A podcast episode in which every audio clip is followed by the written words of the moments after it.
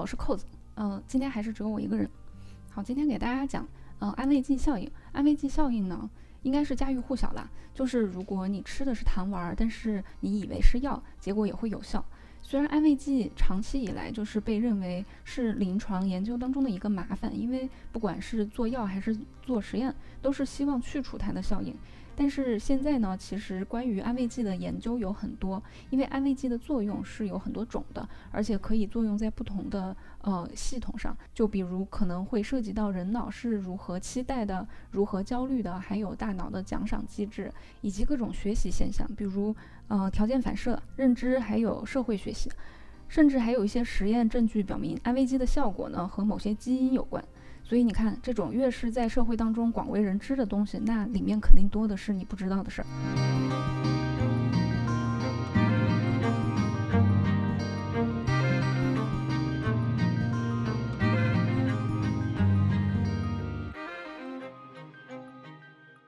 讲科学精神，还是从科学故事开始说啊。其实人类从十六世纪就开始意识到，医学和药物治疗里面是有这个安慰作用的。而安慰剂从那个时候呢，一直到二十世纪，其实都被普遍的使用。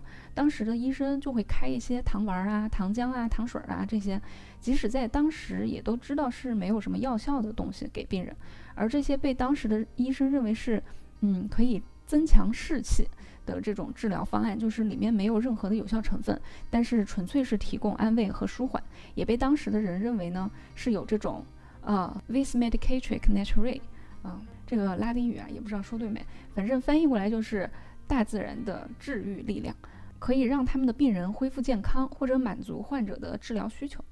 虽然人类用了这么几百年的安慰剂呢，但是一直都没有人正儿八经的去研究安慰剂效应。倒是16世纪的欧洲天主教会还想出办法来，就是利用安慰剂来做对照。就当时老是有这么一些人啊，就声称自己是中邪了，然后要求教会来给他们驱魔。教会也觉得这些人挺烦的，就给他们一些假的圣物，就是可能比如说假的十字架呀、圣杯啊之类的东西，反正是没有开过光的。然后就看他们的反应，结果这些人拿到圣物之后，就是好像体内真的有魔鬼，就非常痛苦、扭曲的样子。教会就知道啊，这些人附身纯粹是自己想象的。当然，这个肯定是不算正经实验嘛。嗯，真正开始研究这个安慰剂效应呢，要到十八世纪了。那个时候，社会上有一个医生，就是发明了一套疗法，他就做了一些金属的小棍儿，就是一头是尖的这种，有点像针。嗯，这个针呢是。铜和钢做的，但是它号称是一些特别的金属做的，有这个电磁场，只要用这个针对着就是你有病痛的地方，就可以排毒，呃，从根源上去除疼痛，可以治疗疼痛、炎症、关节炎、风湿啥啥啥的。后来就是疫情开始，就是黄热病出来，他又说可以搭配醋和苏打水使用，可以治疗黄热病。然后他还在报纸上面打广告啊、出书啊之类的，这个疗法当时就非常的火。大家有没有觉得听起来非常的熟悉？嗯，可能你已经想起了某些产品，就不点名了。当然，最后这位医生呢，他自己就得黄热病死了。哎，苍天饶过谁？有点跑题了。总之，他死的那一年呢，是一七九九年。当年就有另外一位医生叫 John Higgins，他就想要研究安慰剂效应，于是他就决定拿这个玩意儿来做实验。他就做了一些一模一样的小棍儿，但是是木头的，然后用这些金属的小棍儿和木头的小棍儿分两组做实验。结果发现两组都同等有效，这可能就是历史上第一个没有能够通过安慰剂对照实验的医疗方案了。于是呢，这个 Haga 他就发表了他的这个研究，他就提出来说，可能人们的这个想象和信念是有这种治愈能力的。在他之后呢，于是就有越来越多的科学家开始研究安慰剂效应。这些研究包括了各类的疾病，比如说有长期的痛症啊、情绪失常、失眠。呃，帕金森、炎症这些就不多说了，大家都能想到。那为什么这些糖水和糖丸是有效果的呢？到了现代脑科学有一些技术作为呃工具之后，就开始有科学家用成像技术来看一看我们脑子里面到底是什么情况。比如说比较常见的一个实验方法就是，他们把被试分为两组，在他们手臂上面涂上呃一样的药膏。给其中一组说这个药膏是一种具有很强止痛功效的药膏，给另外一组就说没有什么效果。嗯，这一组就是安慰剂的安慰剂组，就是不告诉他们有效的一组。不说绕了，反正就是一组说有效，一组说没有效。紧接着就给他们的手臂上面施加一个轻微的这种疼痛感，然后与此同时扫描他们大脑。这个时候，科学家们就发现，被告知了药膏有效的那一组，就是享受到了安慰剂效用的那一组呢，大脑的某些部分就会更加活跃。这些部分就包括了前额叶，嗯，前额叶就是。管理这个高层次的认知活动和决策的这个部分活跃呢？科学家认为是因为它整合了一些上下文的信息，比如说这个被试看到穿白大褂的大夫啊，这个看起来就很专业。然后这个药膏呢，包括涂抹的过程啊、包装啊，感觉好像都是有很有效果的。那前额叶相信这个药膏有用了之后呢，它就会通知大脑其他的几个部分去生成一些化学物质，就包括生成多巴胺，多巴胺就会增加愉悦感嘛。还会生成催产素，呃，就是被称为爱的荷尔蒙。那还还有就是脑啡肽，呃，这是内源性阿片类物质。阿片就是呃类似鸦片的东西，然后内源性就是你脑子自产自销的鸦片嘛，你都知道有这个止痛和镇定的效果。那在这些获得安慰的组的被试，它就产生了更多的这些化学物质，这又进一步让中脑里面的导水管周围灰质产生了更多的脑啡肽。就是这个地方咋还有水管呢？这个中脑的导水管里面装的不是脑子进水的水，是脑脊液。这个管要是堵塞了之后，还会脑积水，就不是闹着玩的。嗯，所以导水管周围灰质 PAG 就是这个水管周围的灰质嘛。反正就是这么一个主要生产脑啡肽的这么一个地方。那这么些个化学物质，最终通过你的脊髓往下传输到你手臂上疼痛的地方，就说啊，你的疼痛已经解决了。与此同时呢？安慰剂效应也会反向从躯体到大脑的作用，就是你的躯体向大脑传输疼痛信号的，呃，在脊髓里面传输途径也会减少，就等于是说你的大脑在跟你的躯体说，不用担心疼痛，有这个药膏在解决，这个药膏看起来很有效，然后你的躯体也在跟大脑说，啊，我们这边也没有什么需要汇报的疼痛。嗯，刚才说扫描大脑是发现一开始前额叶认为这个医生和药膏各方面都觉得很专业嘛。呃，于是就选择相信。事实上，其他的相关研究呢，也有发现前额叶在这里面起了一个很大的作用。在阿兹海默症患者的实验当中，就发现如果前额叶功能受损呢，那安慰剂的反应会减少或者完全没有。阿兹海默症患者的大脑有很多部分都会退化嘛，其中就包括了前额叶。嗯，说到这里，我就想插一句题外话。前额叶大家都知道，刚才说了有很多的功能，除了呃规划决策、注意力等等这些之外，还可以抑制你的情感，就是会让你变得很理性。那呃阿兹海默症患者退化的部分呢，就包括了这个前额叶，它会让患者就是呃很难去抑制他的情绪。另外退化的一个部分，嗯的很多部分当中之一，就还有杏仁核，这个是有关情绪的地方。所以阿兹海默症患者会出现性情大变、脾气怪异。呃，这个其实对于患者本人和照顾他们的家人来说都是非常非常痛苦，而且呃很伤双方感情的。考虑到阿兹海默症患者的人数，嗯，也是嗯近年来也是越来越多。如果你的家人或者身边的朋友的家人有这个疾病的话，我希望大家能够知道这件事情，就是呃患者并不是故意要对你们发脾气，呃不配合或者是冷漠，而是因为他们的大脑相关部分的退化。嗯，我希望通过知道这个原理呢，也许可以让家人感觉能稍微好受一些。嗯，说回来，因为阿兹海默患者的前额叶受损嘛，他们在这个镇定剂药物的实验当中呢，就显示出来安慰剂的效应明显减少。不过这也造成真药在他们身上的作用也减少了，所以同样的剂量效果会比较差一点。后来也有别的研究也是支持这个结果的。但是光是知道了这个作用机制还不够，你可能还会问，为什么大脑会学会这个机制？其实针对安慰剂的成因是有很多的观点，然后有的观点就认为这个可能是条件反射。他们就做实验嘛，就是把糖水和一些有效成分的药就是配在一起给被试喝，然后比如说跟嗯环磷酰胺配在一起，环磷酰胺就是一种化疗药物，可以导致呃免疫抑制。然后这样配对产生条件反射之后呢，单独给被试喝糖水也可以引起免疫抑制。当然这个是个动物实验啊，这个被试是动物，没有拿真人来做这种实验的。类似的实验还发现，就是除了免疫抑制，还有血清铁水平。呃，氧化 DNA 损伤水平以及这个胰岛素水平都是可以有这种呃条件反射的。这个胰岛素水平的条件反射，其实嗯，可能很多人都经历过，就是你的脑子呢，如果知道你摄入糖的时候，它就会，它就要负责通知分泌胰岛素嘛，这是一个长期形成的条件反射。但是假如你喝的是健怡可乐，里面的甜味剂虽然不是糖，但是你大脑一尝到这个甜味，它就会条件反射通知分泌更多的胰岛素，但是实际上你又没有摄入很多的糖，于是。你就会血糖低，于是你就会更饿，更想吃东西。所以喝健怡可乐会让你更想吃东西。嗯，所以在生活当中呢，你也很难见到喝无糖可乐的瘦子。嗯，扯远了。总之，这些条件反射呢，可能会让你的大脑觉得，只要一吃药就会开始好转。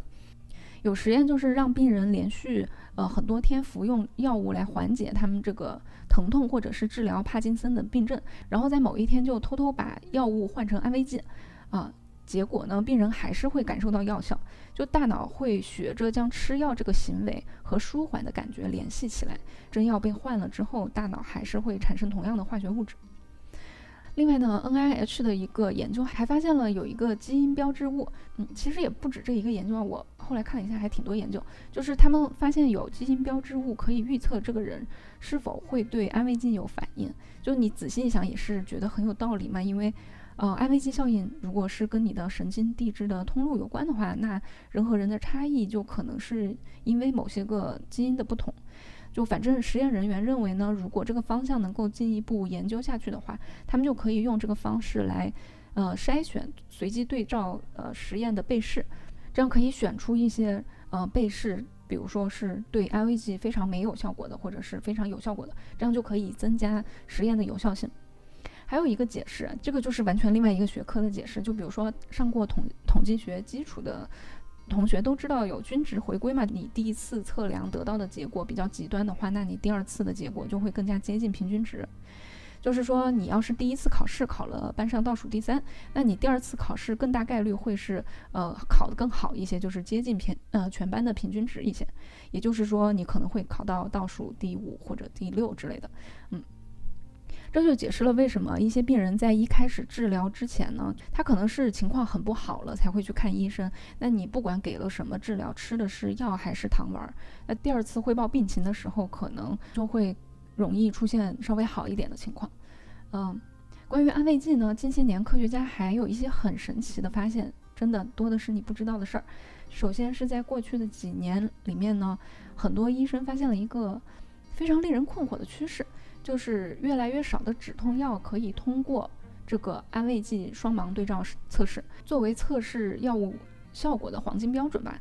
嗯，安慰剂双盲测试当中，就是不仅是病人，连医生都不知道谁吃的是有效药，谁吃的是安慰剂，然后最后答案揭晓之后才知道这个药和安慰剂之间差距有多大嘛。啊，那但是现在研究人员就发现，在止痛药的临床实验当中。一九九六年，平均是有百分之二十七的病人会呃上报说，新药相对于安慰剂来说是可以有效的减轻他们的痛苦的。但是到了二零一三年呢，这个数字就减少到了百分之九。那这个神奇的现象其实并不代表我们的药物效果在变差，而是安慰剂效应在呃变强。不过，呃，就是好在这个现象目前是主要还是只发生在美国。但是这个现象呢，不仅仅是在止痛药上面越来越严重，在抗抑郁药和精神治疗的研究上面，安慰剂的效应也在有这个变强的趋势。造成这个现象的原因，现在其实还不是很清楚。但是有科学家就猜测嘛，现在的新药实验因为搞的规模都很大、很正式，让吃安慰剂的被试呢也会觉得好像挺紧张的，挺像那么回事儿的。嗯，另外也有人认为，可能是公众对于安慰剂的效应更加了解了，也知道它真的可以有作用。其实这个说法也是很有道理的，因为之前二零零二年的研究就有发现，嗯，安慰剂作用也可能涉及到社会学习。也就是说，其实人们不需要自己亲自体验，光是看二手的信息也可以学习到这个条件反射。就比如你看别人吃了这个药片就好了，然后你自己再吃长得一样的药片呢，你也会觉得好起来。嗯，反正这么搞下去吧，医药投资人可能觉得干脆就投资做安慰剂得了，因为成本也低，效果也差不了多少嘛。但是你以为万恶的资本家没有想到吗？你放眼保健养生、美容护肤、减肥丰胸这些领域，多的是纯生产安慰剂的商家。有时候我自己都觉得自己挺吃亏的，因为不相信这些东西有效果，结果连安慰剂的效应都没有落着。但是我很快就发现，研究也显示，就算你知道它是安慰剂，它也一样有效。这个就很奇妙了，因为一般认为你要诱发出来安慰剂效应，你就得要欺骗被试嘛。但是近些年有就有研究者给患者服用标志出来的安慰剂，就皮儿上就写着我就是安慰剂，然后来治疗某些很难治愈的慢性病的症状，比如说嗯肠易激综合症啊，还有腰间盘疼痛啊这些，结果果然就有效。研究人员就认为这个可能是因为患者虽然知道疗法对身体没有效果，但是。呃，还是对它的效果留有信念和期待，因为因为大家都希望病能好嘛，也不要痛了。或者也有一种说法，就是说这个是对安慰剂的一种条件反射，就是并不需要患者的积极信念。另外还有很神奇的研究还发现，安慰剂的功效呢和他们的欺骗形式有关，就是品牌颜色和医疗相关物品呢都能够增加安慰剂的效应，带有某些颜色和说明文字的药片尤其见效。比如说，蓝色安慰剂的药片就比粉色的更有镇静的效果，有品牌的安慰剂呢就比没有贴牌的功效更好。嗯，另外还有吃四片安慰剂比吃两片效果更好，注射剂比药片更管用。就比如有，呃，研究发现，在治疗骨关节炎的时候，一针安慰剂注射剂甚至比呃服用真药还管用。最夸张的是，还有安慰剂手术。就有研究给帕金森患者接受一种安慰剂脑部手术之后，就假装给他们注射了干细胞，结果症状改善比真的接受了干细胞治疗却并不知道这一点的患者更加明显。另外，研究还发现安慰剂还能够提高创造力和认知表现，比如安慰剂组就是以为他们的大脑受到了轻微的电流刺激。可以提高心智功能，其实并没有，但是成绩它就会更好。或者告诉被试，嗯，经过监控和分析呢，你的深度睡眠时间是很充足的，然后他再去做测试的话，嗯，成绩就会更好。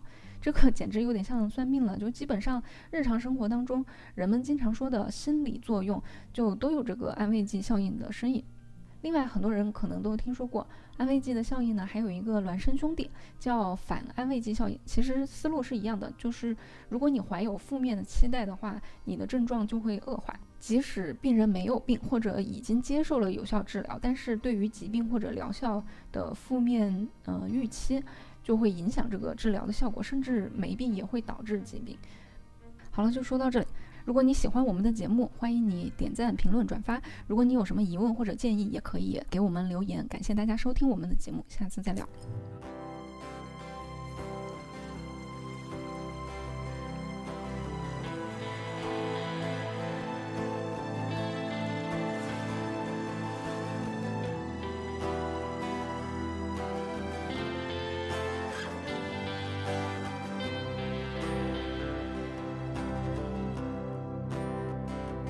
The stalk of getting old.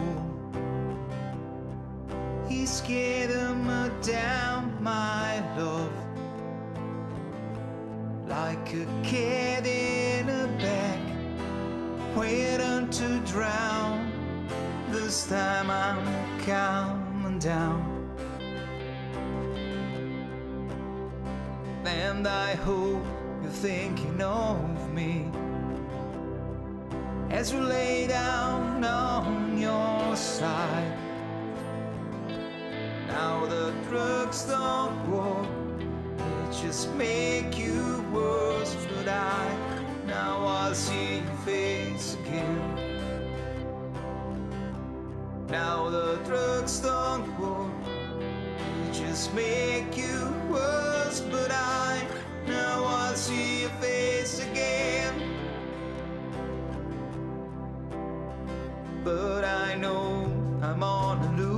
losing streak as I passed down by your street.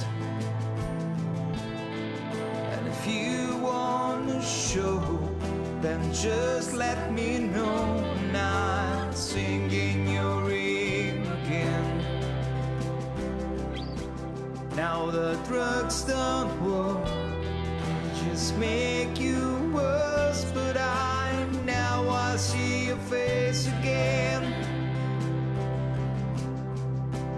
be